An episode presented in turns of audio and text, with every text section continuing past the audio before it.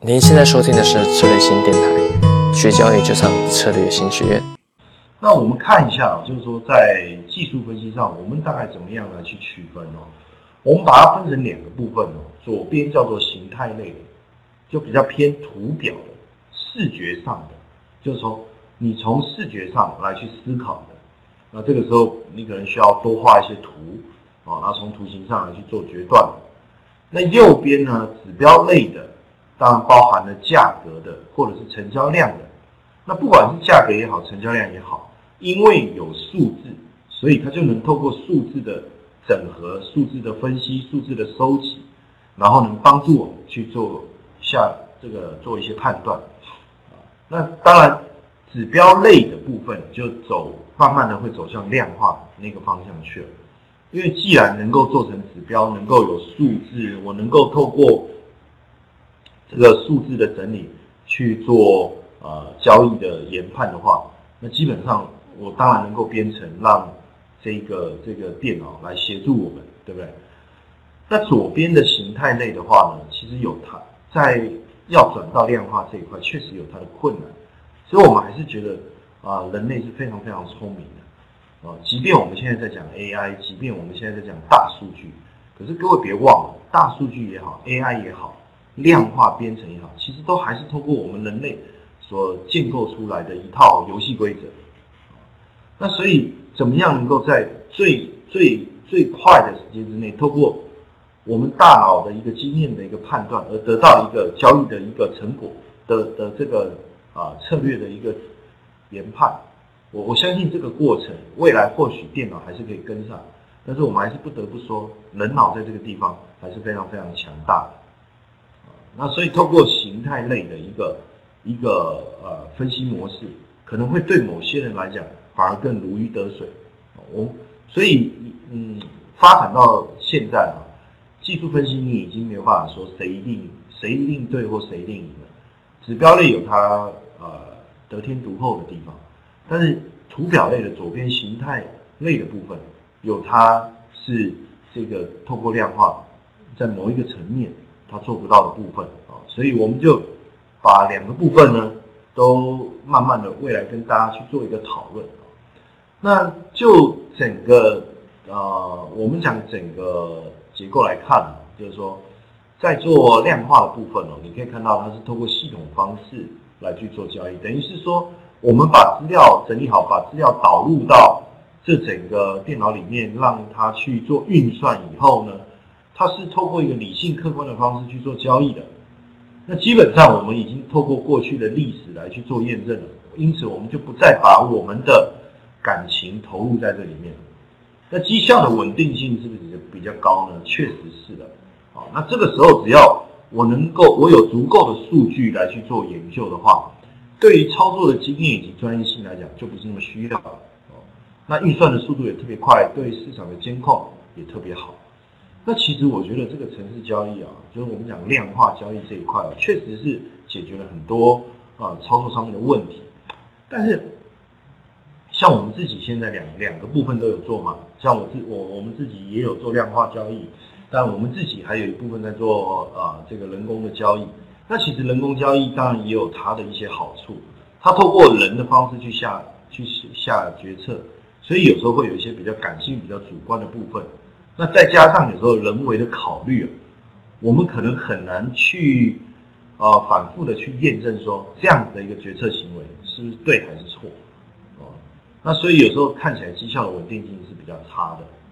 但我觉得这个部分呢，未来有机会啊，在我们把技术分析、图表交易的这一套的呃概念跟大家谈完以后啊，我们也会再来安排跟大家讨论我们这几年在交易上面到底在做什么。我们现在在做的部分呢，当然就是呃所谓的现象交易。这个现象交易呢，你要通过啊量化的方式去进行，只能做到一半啊。所以另外一半呢，等于是说资料的收集跟资料库的整理，可能还是要透过电脑。但是在交易上有一部分，我们还是要透过人的方式去去去呃执行，或者是说透过人的方式去思考这个策略。所以我觉得。呃，不太可能未来可以完全避免掉呃人这个部分的哈，人这个部分，OK。那当然就是在人为交易的部分，我们大概就是把几个理论列在左边哦，比如说 K 线理论、道氏理论、形态的分类、均线哦、葛斯巴法或 Prime 理论。当然后来的葛斯巴法，我自己又呃研研研研发，或者是说延延伸出另外一个这个呃格式八法的部分呢，我后来自己呃修改改良出一个叫 Rich 交易法，Rich 交易法。这个 Rich 交易法呢，我在之后呢也会跟各位演示一下，就是说啊、它的一个交易的一个在我们实物应用上的一个优势在哪些地方啊？优势在哪些地方？那我们花一点点时间哦，我们稍微把这几个啊、平常我们所看的一些这种呃技术面或者说呃指标类的部分，我们一起看一下。其实你要知道，就是说指标的原指标有不同的原理啊，比如说呃像这个威威廉指标哦，威廉指标，哦威廉指标，或者是这个乖离指标，乖离指标，它其实比较属于我们所谓的震荡指标，也就是说，它协助我们的研判过程呢，比较属于一个区间的思维，比较属于区间的思维，所以有可能呃一个图形它长这样子，一个走势图是长这样，另外一个走势图是长这样。OK，它指标所呈现的样貌其实会相当接近。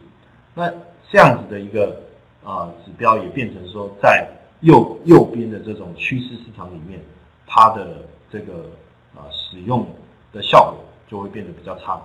哦，可能也有也会错过一些交易的一些方向。那像比如说这个指标哦，比如说像趋势指标，或者是像这个 MACD 这种属于趋势指标。那趋势指标呢，它对于右右边的这个红这个图形，它在运作上，它的研判上的效果就会比较好，哦，就会比较好。那反而，但是如果呃这个是左边的这样的一个图走势图的话，那趋势指标在研判上就很容易出现错误的这个买进场讯号，错误的进场讯号。那当然你会看到传统的指标，比如说像动量指标也好，威廉指标也好，或是这个乖离指标，其实它都只有透过收盘价来去做这个市场变化的一个计算。所以后来比较新的一个呃这种演变啊，哦，就是就像这个 MACD 啊，或像这个 CCI 啊，或像这个 DMI 啊，或是这个一期摸股这样的这个指标啊，它不一样，跟过去不一样的地方在哪里？它把当天市场的一个最高价、最低价，还有整个收盘价呢，都把它考量进来，哦，都把它考量进来。那反而呃考量进来之后呢，那当然对于市场操作的一个研判，它的整体性的一个完整度，当然就比这个过去传统只以收盘价来看的这些指标，当然就好很多。但是这个地方我们就得认真的去想一下，就是说这些指标它在资料收集的过程中，其实反而呃并不适合我们去做比较短线的操作，比较短时间周期的操作，你就会发现说，当你把操作的时间周期拉得越长，哦，也就是说你不要每天进场做交易，那你你隔两三天做做交易，其实都算比较短的时间周期。如果我把时间周期拉得长一点，比如说我一个一个星期，我可能交易个一两次，或是一个月，我可能交易个一两次，那你就会发现这些呃所谓的指标类的这种工具呢，它对我们就有很大的一个帮助。它在研判我们的进场或出场的这个这个过程当中，它提供了很好的很好的一个建议。那所以为什么？那那因为交易的时间频率缩短了，频率拉长了，次数减少了，所以仰赖这个电脑来帮助我们执行交易的这种这种依赖度当然就提高了，因为我就不用啊、随时随地的被绑在这个电脑前面屏幕前面，但是我的交易次数又很少，呃，大部分的时间其实都是浪费。那通过电脑的执执行，反而可以达到一个很好的效果，反而达到一个很好的效果。但另外一个就是说，交易的模式也有专门就是以交易的笔数或者是交易的量，很单纯的直接去做运算。那像这样的运算呢，就又属于另外一个层次的交易，比如比如说我们讲的高频交易。那高频交易它的交易的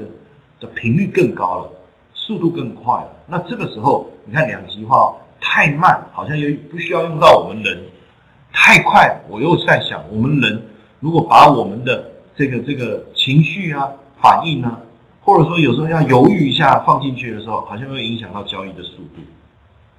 那所以两极化的交易都不是，其实交给电脑都非常的好。高频交易很快的，啪啪啪，它它抓到这个市场的价格，然后发现一些异常的现象，它就继续做交易了。啊，或者是说我们把时间周期拉长，其实我们不知道它何时会进场。比如说我们在做那个那个黄金啊，或者是原油啊，其实它都是二十四小时的交易市场，或者我们做那个欧元啊、英镑啊这些这些交易产品。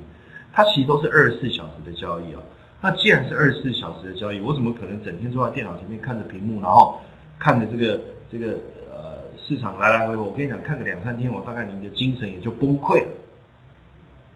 所以这个时候通过电脑执行是好的，但是这时候就产生了一种中间值的，就是说，呃，比高频慢一点点，然后但是又又比这个这个。波段的操作来快一点点，我们讲片段的这个部分该怎么办？